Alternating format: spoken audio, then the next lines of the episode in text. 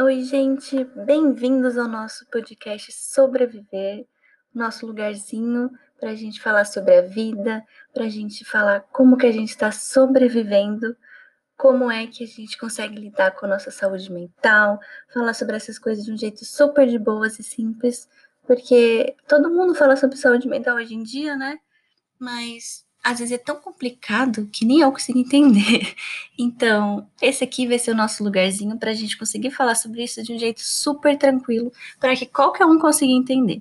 Porque saúde mental não tem que ser um negócio só para quem fica estudando horrores e quem tem é, como pagar para ficar estudando essas coisas. Não, todo mundo tem direito a ter saúde mental e saber do que está falando.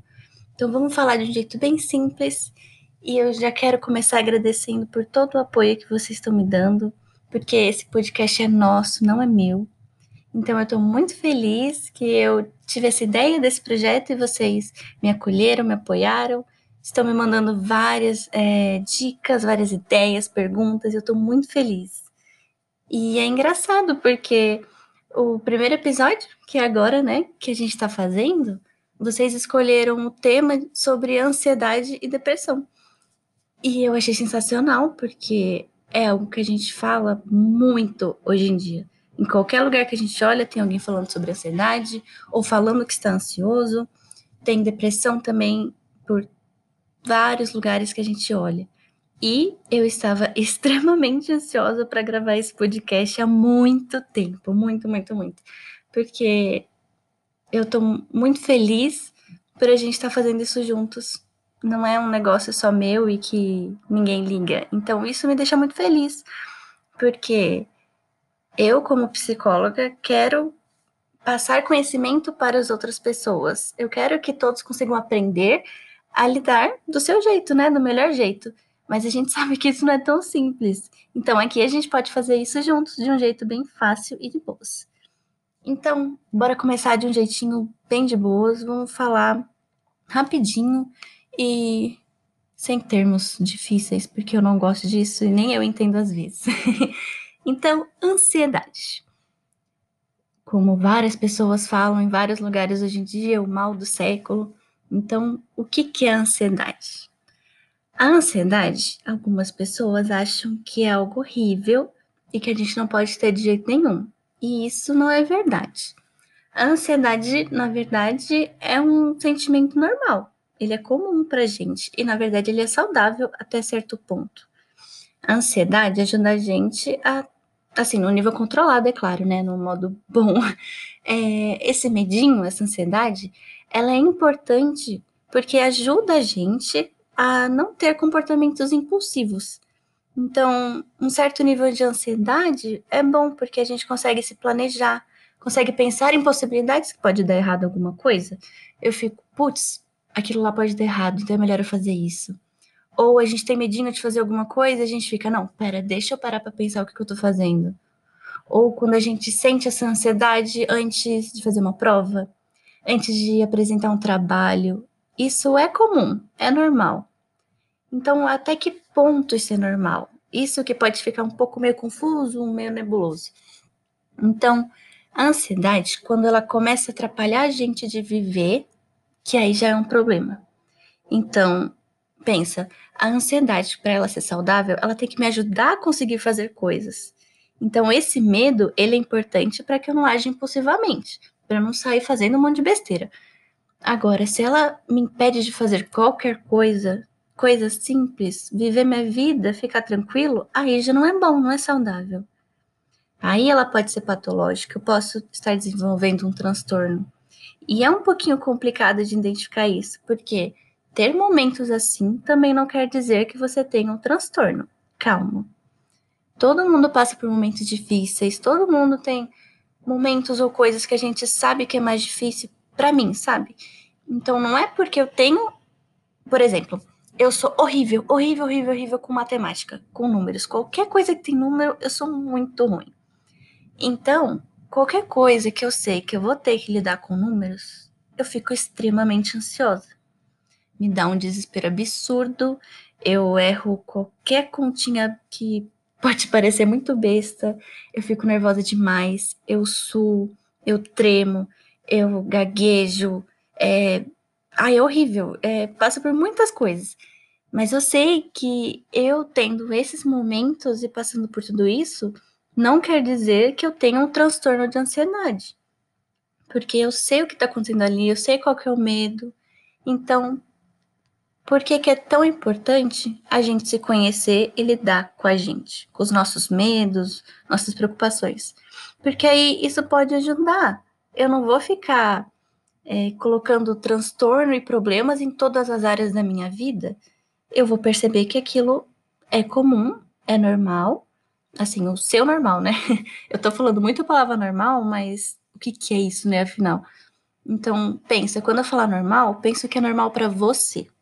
Então, para mim, é normal isso acontecer. Eu ter essas crises de ansiedade na com matemática. Não quer dizer que isso seja bom, mas eu sei que isso acontece. Então eu lido da melhor maneira que eu posso. A gente tem que fazer terapia, né? Psicóloga falando pra gente fazer psicoterapia, por favor. Então, eu preciso aprender a lidar com isso da melhor maneira para mim. Mas também não quer dizer que eu tenha algum tipo de transtorno. Agora, você precisa perceber isso. E eu não tô mandando você parar e ficar, ei, qual que é o seu problema agora? Não. Vai para psicoterapia, vai se observar. Presta atenção em como você age durante o seu dia. Será que eu tô fazendo isso porque eu tô sendo obrigado? Ou será que eu tô fazendo isso porque eu tô ansioso? Será que eu estou deixando de fazer tal, alguma coisa porque eu estou ansioso? Sabe, são diversas coisas que podem acontecer. E não vai ser eu que do nada uma psicóloga vai virar para você e falar: "Ah, sim, você não tá fazendo isso por causa da ansiedade". Porque até mesmo o psicólogo precisa de um período com seu paciente para entender um pouco a história de vida dele e juntos descobrir o que está acontecendo ali e ver qual que vai ser a melhor maneira para aquela pessoa.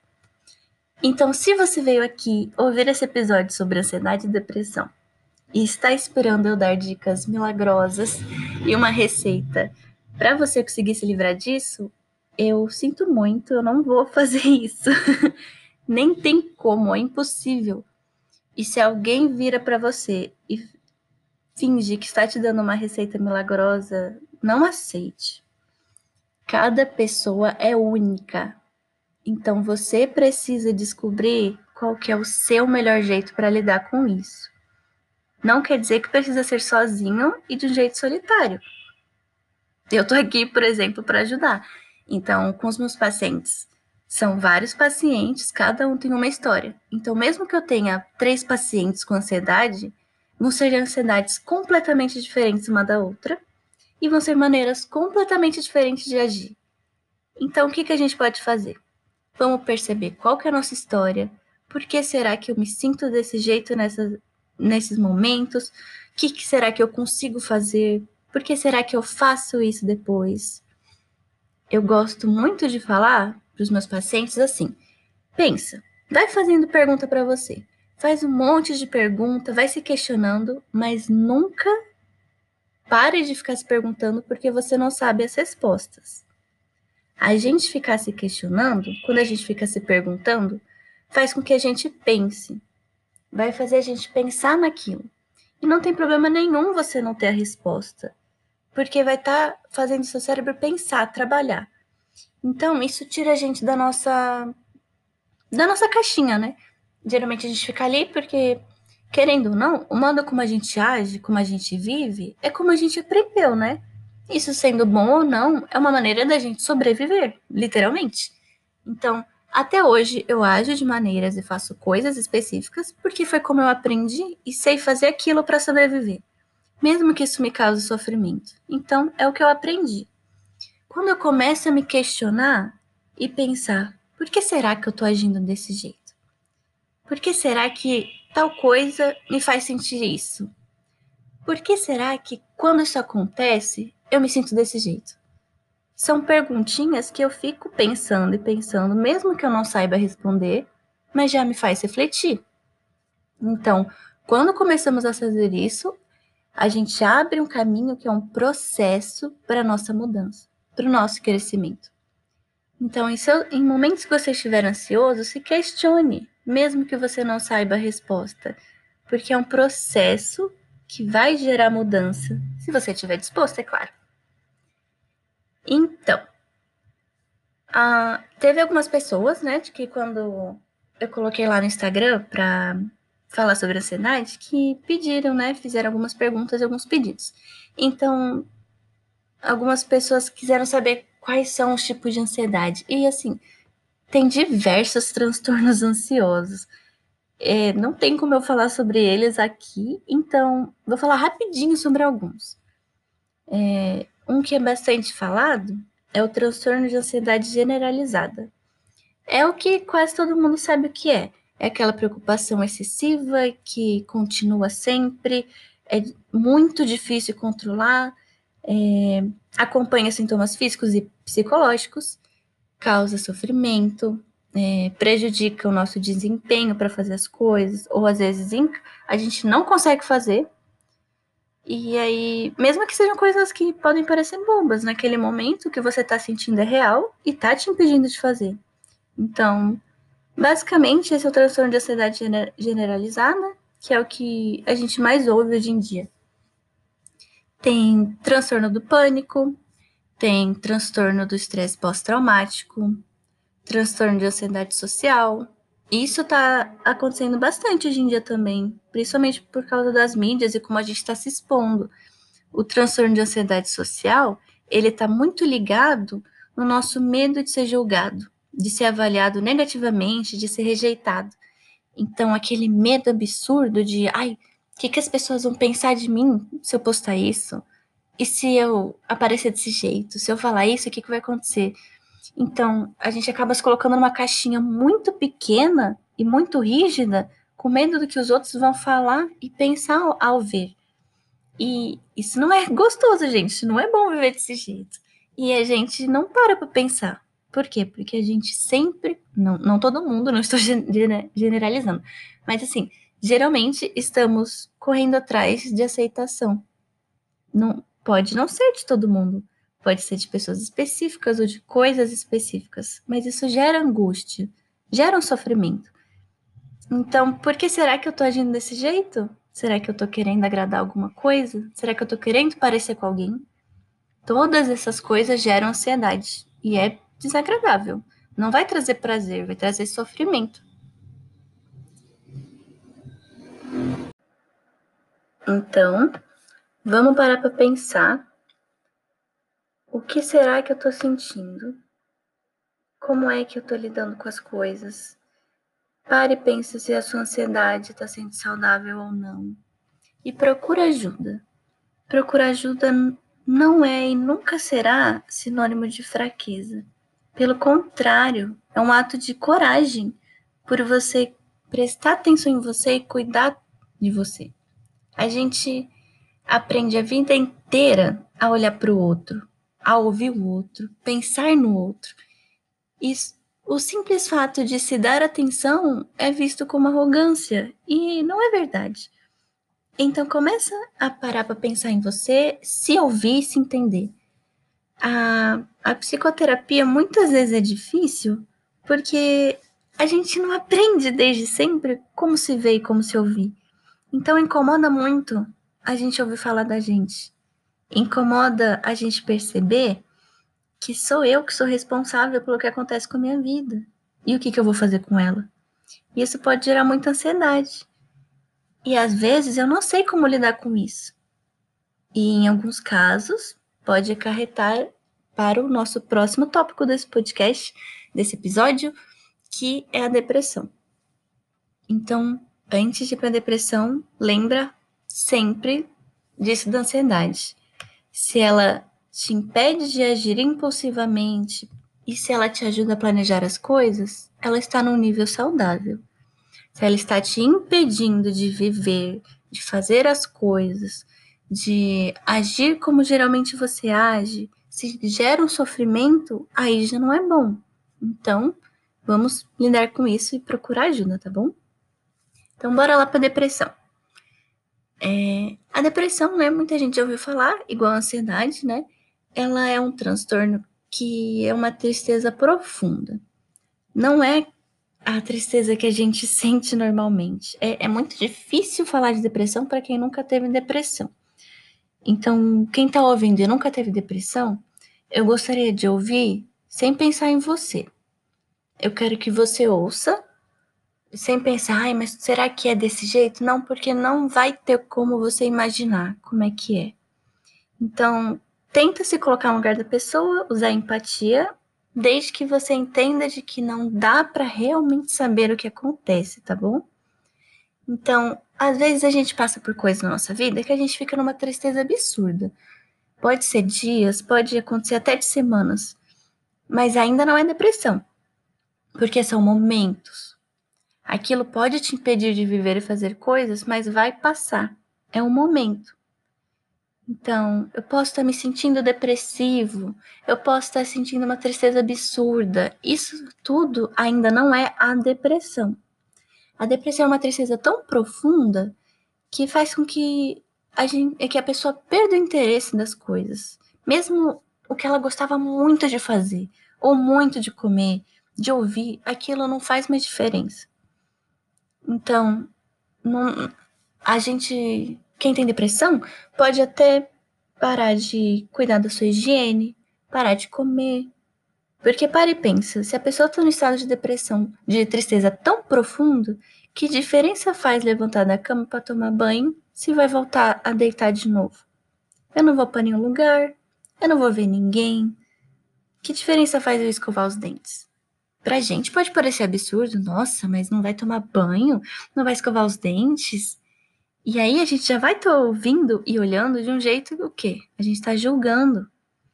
Mas na situação que aquela pessoa se encontra, tomar banho não faz sentido. E é muito difícil.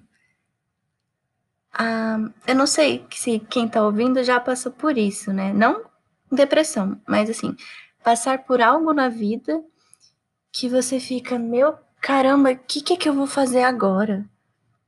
É, é um estado de, assim, parece que você perde o chão, sabe? E aí você fica, ai, não, vai, não faz mais diferença fazer isso. Para que que eu vou fazer? E pode gerar raiva. E isso também pode acontecer na depressão. Então, na depressão, pode ter oscilações frequentes de humor também. E não só a tristeza. A pessoa pode ficar com muita raiva, pode ficar muito irritada, Imagina você não conseguir ter o controle do que você está sentindo ou fazendo. Isso pode gerar muita revolta e aí mais tristeza ainda depois. É muito difícil lidar com a depressão porque ela realmente impede de fazer as coisas. Então, você que está ouvindo, nunca ache que é frescura a pessoa não conseguir fazer qualquer coisa. Para você, pode ser super fácil atender o telefone. Para quem tem depressão, pode ser extremamente difícil. Inclusive para quem tem ansiedade, mesmo não tendo depressão, que foi o que a gente falou antes. É, atender o telefone ou fazer uma ligação, ouvir um áudio, mandar um áudio, pode ser extremamente difícil, pode gerar um pânico absurdo. E é aquilo que a pessoa está sentindo. E quem sou eu para falar que aquilo é fácil, falar que aquilo é simples. Eu não tô sentindo o que a pessoa tá sentindo. E eu nunca vou sentir. Porque a minha vida é completamente outra, é diferente. Eu posso passar exatamente pelas mesmas coisas que aquela pessoa tá passando.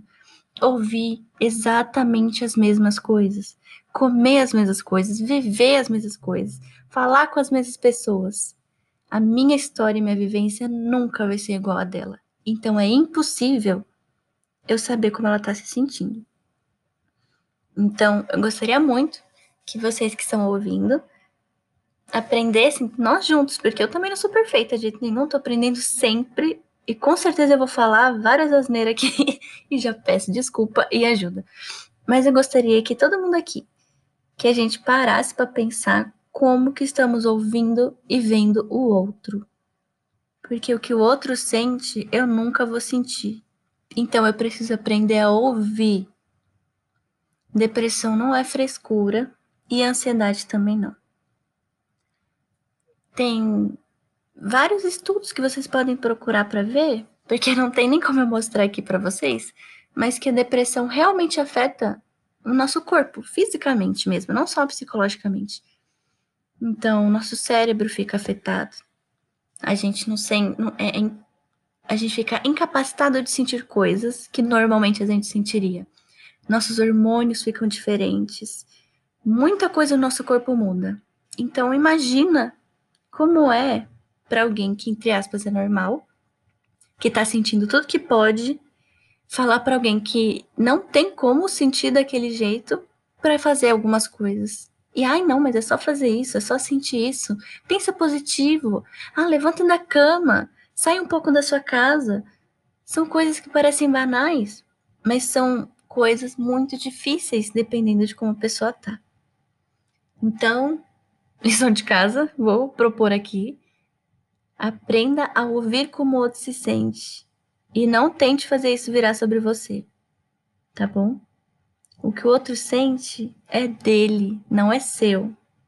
Então vamos aprender a ouvir o que é dele e não querer enfiar o que é meu nele, tá bom?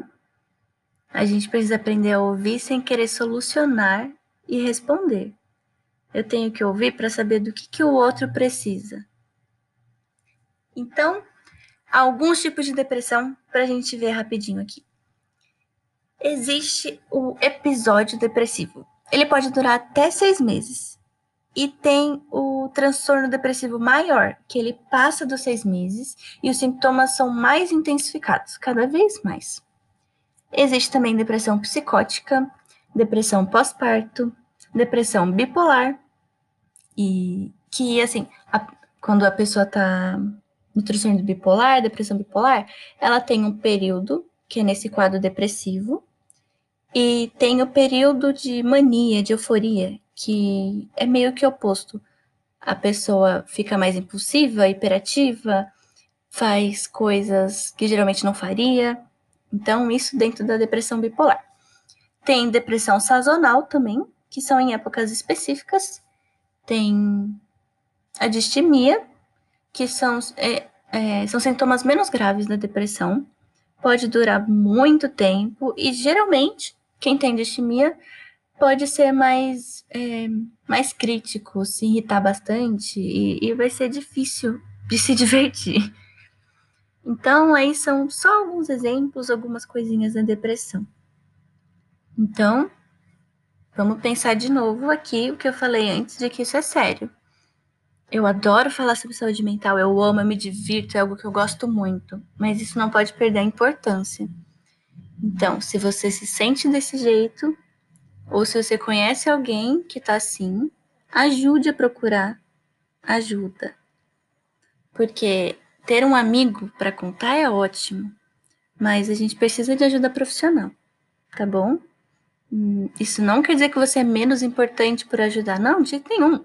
Eu sou psicóloga, eu trabalho com isso, mas eu preciso de ajuda em, em tudo eu preciso de ajuda para minha alimentação, então eu vou atrás de quem? De quem trabalha com isso, de quem estudou para isso. Um, se eu preciso ir para academia, eu vou atrás de alguém que estudou para isso também. Se eu tô doente, se eu não sei o que está acontecendo com o meu corpo, eu vou atrás de um médico. Então, por que será que quando o assunto é o que eu estou sentindo, a gente não vai direto para o profissional que estudou para isso? A gente prefere dar voltas e ficar vendo um monte de vídeo no Instagram e ficar lendo um monte de livro. A gente faz tudo e aí quando a gente não aguenta mais, já estourou, não sabe mais o que fazer, aí a gente vai atrás do psicólogo. Por que será? Porque a gente não aprende a se ouvir, a se dar lugar. Então vamos começar a se ouvir, a prestar atenção no que eu tô precisando e sentindo tá bom? Autocuidado não é arrogância, não é egoísmo. É, é muito diferente eu me cuidar, ter um autocuidado e ser arrogante. Eu me cuidar não quer dizer que eu acho que eu sou melhor do que ninguém. Só quer dizer que eu preciso de cuidado. É muito simples, a gente que complica. E. Ah, eu lembrei. Lembrei que. Olha eu, né? Nada formal nesse podcast. É, meus pacientes já sabem que eu sou desse jeito. É, eu lembrei que tinham pedido também para falar rapidinho nesse episódio sobre autocobrança. E tem tudo a ver, né? Então, hoje em dia o nível de autocobrança está sendo muito grande. Bom, a nossa autocobrança não precisa ser ruim. Ela é muito boa, na verdade. Igual a ansiedade. Tem níveis saudáveis, que são bons e ajudam nossa saúde, nosso dia a dia, e tem níveis que são péssimos, horríveis, horríveis. Então, o nosso nível bom de autocobrança vai nossa cobrança vai fazer com que a gente faça as coisas. A gente crie planos, projetos, é, a gente prepare as coisas, aprende, vai atrás, estuda ou muda. Então, se cobrar para ser melhor é bom, desde que seja algo real. Agora, a partir do momento que a minha autocobrança é uma lista cheia de coisas para eu chegar no modo mais perfeito e quase sempre essa lista é pulando milhões de coisas para eu chegar naquele resultado, isso vai levar a inúmeras frustrações. As nossas ideações não podem ser absurdas e irreais. Nós podemos ter um modelo ideal, isso é bom, vai fazer com que a gente cresça, a gente vai querer chegar até lá, desde que ele seja real. Eu não posso ter um modelo ideal irreal. É meio confuso, mas bora lá. O meu ideal precisa ser real para que eu consiga chegar lá. Mas eu também não posso achar que eu só vou ser feliz quando eu chegar lá. Nossa felicidade não está atrelada a coisas, pessoas, metas específicas e momentos. Não. A gente não pode achar que eu só vou ser feliz quando eu fizer tal coisa, chegar naquela, naquele lugar, quando isso acontecer. Não. Mas eu posso crescer junto com isso. Então, eu posso querer fazer alguma coisa, eu posso querer ser de um jeito, fazer algum projeto, mas eu tenho que ter noção do que, que é real. Eu não posso querer fazer tudo perfeito e pular várias etapas da minha vida, que eu só vou estar tá entrando em várias frustrações, seguidas de frustrações, que isso vai me deixar triste, vai me deixar ansioso, depressivo, com raiva.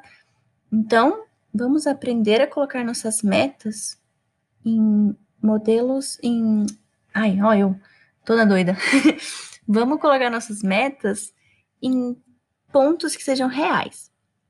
Eu preciso chegar lá, eu preciso crescer. E isso entra dentro de uma das perguntas de vocês que vocês me mandaram. Então eu separei algumas perguntas aqui que vocês me mandaram lá no Instagram já vou fazer a propaganda aqui, se você ainda não me segue, é psicóloga Iana Toneati, lá no Instagram. Eu posto várias coisas, você pode mandar o que quiser lá também.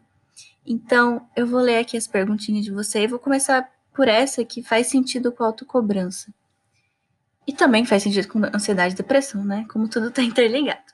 Então, uma das perguntas que vocês me mandaram lá é: por que temos o costume de autossabotagem?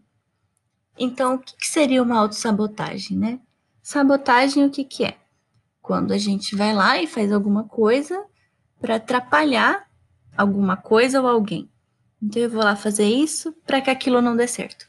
A autossabotagem é a mesma coisa, só que comigo, com a gente, que você faz com você.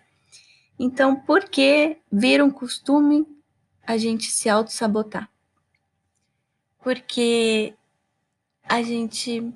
Bom, Geralmente, quando a gente quer fazer alguma coisa, a gente pensa, ah, eu vou precisar fazer isso, fazer aquilo, eu vou ter que lidar com isso e aquilo.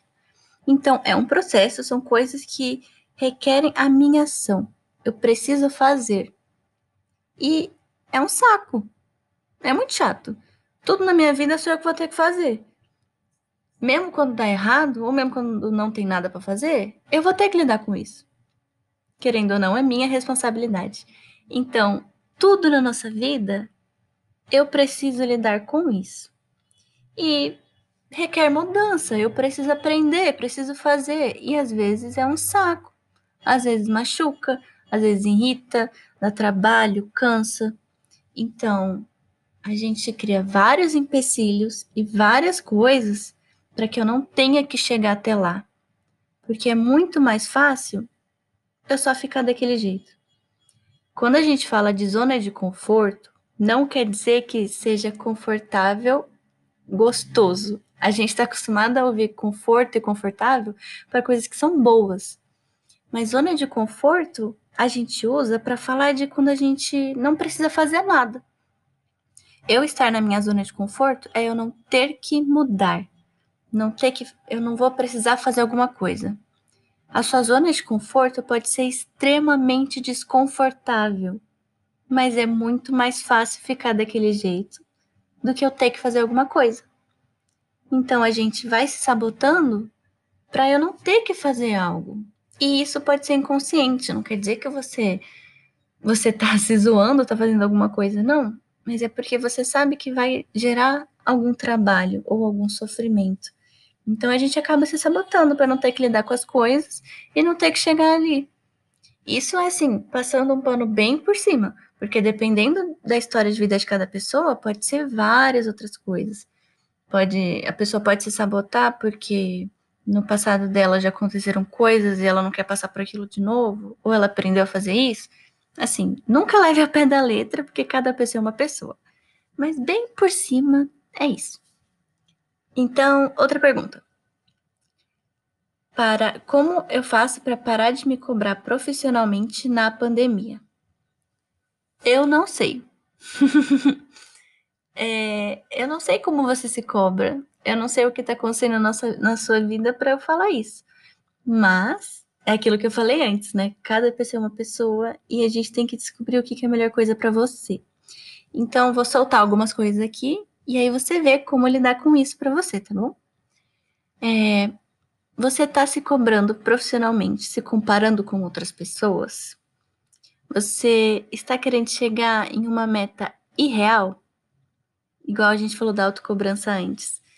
Será que o que você está querendo fazer ou chegar, o resultado que você está procurando, ele realmente é possível? E se ele for possível, você está dando tempo para todos os passos que você tem que dar até chegar lá?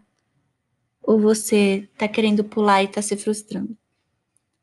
Estou é, só jogando coisas para você pensar em como.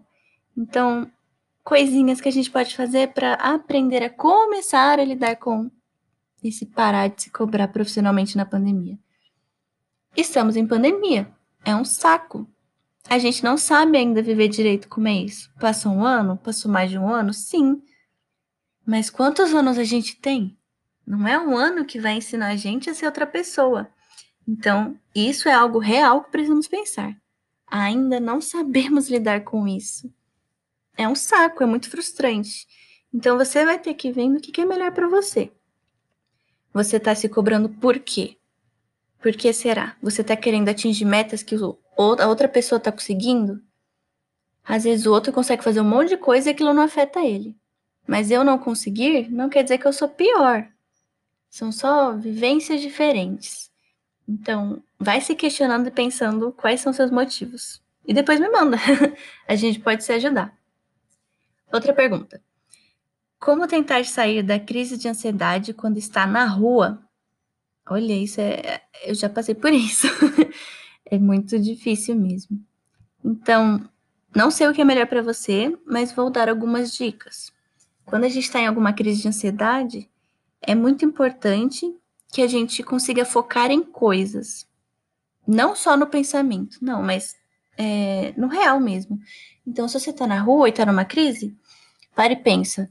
Se você está, por exemplo, parado no ponto de ônibus ah, ok, eu tô aqui, isso é um ponto de ônibus, tá passando um carro vermelho agora na minha frente, tem tantas pessoas aqui comigo, aquela pessoa tá usando tal coisa, eu tô vestindo isso. Ou seja, focar o seu cérebro, a sua mente, em coisas que realmente dá para você editar o que é o que tá acontecendo. Isso faz com que a gente mude o nosso foco, a nossa atenção, né? Ela fica presa em coisas específicas que é possível eu prestar atenção. Isso pode ajudar um pouco na sua ansiedade. Se não ajudar, procura fazer exercícios de respiração e ver se funciona para você também, né? Tem gente que não funciona, às vezes fica mais irritado e não tem problema nenhum. Então você precisa ir testando. É, vai tentando focar nas coisas. Isso é uma dica que ela é ótima para todo mundo, você só vê qual é o melhor jeito para você fazer, mas foque em coisas, nomeia. Isso vai te ajudar a tirar um pouco a tensão da crise. Outra pergunta. Saúde física é tão importante quanto a saúde mental dentro da pandemia? Por exemplo, ir para a academia. Bom, com certeza a saúde física é tão importante quanto a saúde mental dentro da pandemia, sem dúvida nenhuma. Nossa saúde é, mental e a física precisam caminhar juntas. Se uma delas está ruim, a outra vai ficar abalada também. Aí, esse exemplo, ir para a academia. Depende. Depende de que estado está a pandemia, onde você mora. Depende se a academia está realmente cumprindo com todas as medidas de segurança e higiene, como você está lidando com isso. Então, são muitos depende.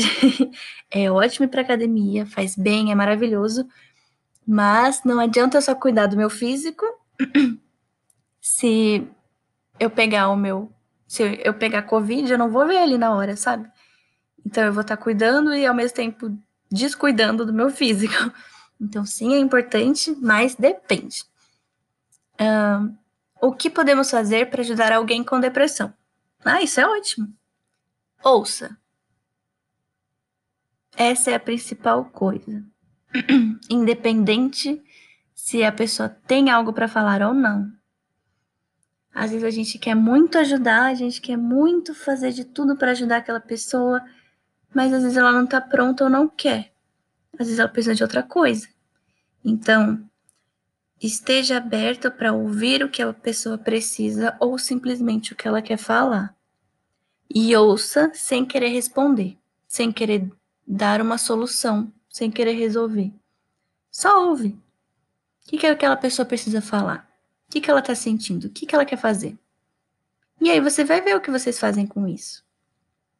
A gente precisa parar de querer ouvir para responder e solucionar. Nem tudo tem solução na vida e não quer dizer que é você que vai resolver o problema daquela pessoa. Então, ouça e acolha.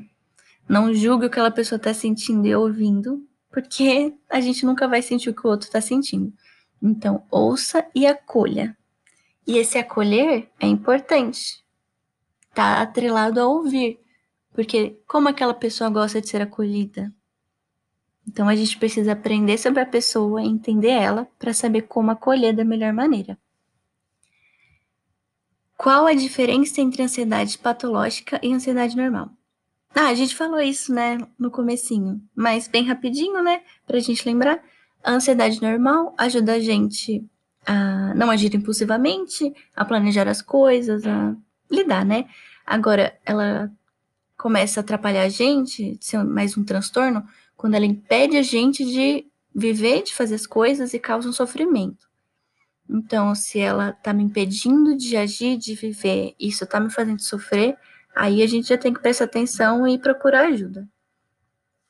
E bora para a nossa última pergunta. Por que é tão difícil aceitar uma doença psicológica? Será que é um preconceito? Pode ser.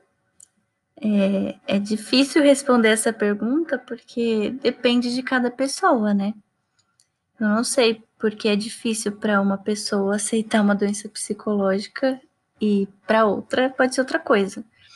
Mas respostas gerais, vamos pensar. Com certeza pode ter a ver com preconceito, pode ter a ver com medo, pode ter a ver com desinformação. E por quê? Como a gente falou lá no comecinho, a gente aprende a vida inteira a cuidar da vida dos outros e não da nossa. Então a gente sempre tem que ouvir o outro, olhar para o outro, o que, que o outro está fazendo, eu tenho que fazer igual, eu tenho que fazer isso aquilo, o outro, outro, outro. E aí, quando tem a ver com a gente, a gente não sabe o que fazer. Então, por que será que quando a gente tem algum problema no coração, alguma doença no coração, a gente com certeza quer tomar o remédio para não morrer, para cuidar do coração, e quando tem a ver com algum transtorno ou doença psicológica, a gente tem uma versão absurda. É a mesma coisa. A vida é a mesma, só são problemas diferentes. São apenas desafios diferentes que a gente vai aprender a lidar com eles. Então, por que será que para você aceitar uma doença psicológica é tão difícil? Então pensa um pouquinho para a gente aprender a lidar com isso, para a gente descobrir junto qual que vai ser a resposta disso. Então, para a gente terminar, eu gostaria só que vocês pensassem, levassem isso para casa de vocês, se quiserem compartilhar também. Não tente pensar nas coisas para ter uma resposta ou solucionar aquilo. Às vezes as coisas melhoram com a nossa evolução. Então a gente aprender a lidar com aquilo. O que, que é que eu vou fazer com isso agora da minha vida? Sei lá, não sei. Vamos ver o que a gente faz com isso. Às vezes a gente acha todas as respostas e nenhuma delas soluciona o que a gente precisa. Não adianta eu saber todas as respostas dos meus problemas de matemática, porque eu não sei fazer eles. Eu não sei resolver nenhum. Então, o que, que é que eu vou fazer com isso? então, para de ficar procurando resposta e vamos aprender e ver o que, é que eu vou fazer com isso para sobreviver e aprender a viver com a minha vida, tá bom? Então, vou pedir para vocês, para vocês compartilharem esse nosso primeiro episódio que a gente construiu junto, tá bom? Por favor, podem me mandar qualquer assunto que vocês querem falar aqui, qualquer dúvida, qualquer coisa, ou ai, Iana, eu já vi alguém falar sobre isso, o que, que você acha disso? Vamos falar junto, não tem problema. Então compartilha, por favor, e bora construir junto esse nosso podcast, que eu já tô adorando fazer isso com vocês, vocês já estão me ajudando muito. Então, até mais. Obrigada!